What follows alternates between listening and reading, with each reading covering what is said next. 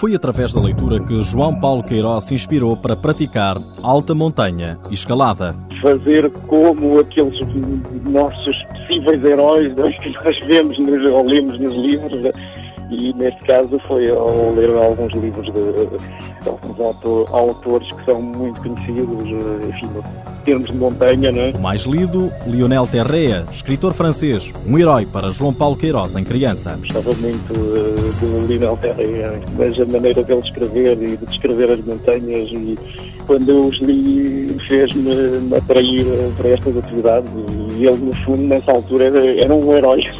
Lionel Terrea morreu quando escalava uma alta montanha, uma tragédia que não demoveu João do sonho de criança. Gosto sempre de, de aventura, de coisas diferentes, de procurar de coisas que normalmente na vida do dia a dia não, não obtemos, não é? E, no fundo só por isso pode considerar uma pessoa aventureira, não é? João Paulo Queiroz não esconde o prazer que lhe dá andar naquelas montanhas que ultrapassam os 3 mil metros. Mas quando se trata em escolher um futuro para a filha, João demarca-se de qualquer incentivo. Enfim, não, não, não vou fazer uh, fica-pé e a levar para, para estas atividades.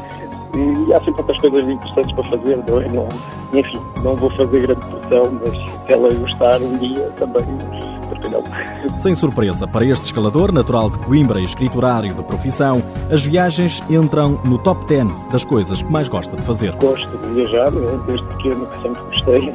Enfim, como isto, para, para se poder viajar é preciso também ter alguma disponibilidade monetária e em época de crise uh, define mais aqui à nossa Europa, no fundo os países que eu mais gosto uh, são os países alpinos, uh, neste caso França, Suíça, Itália, uh, porque estão mais próximos de nós e se faz atividades com, de alta montanha.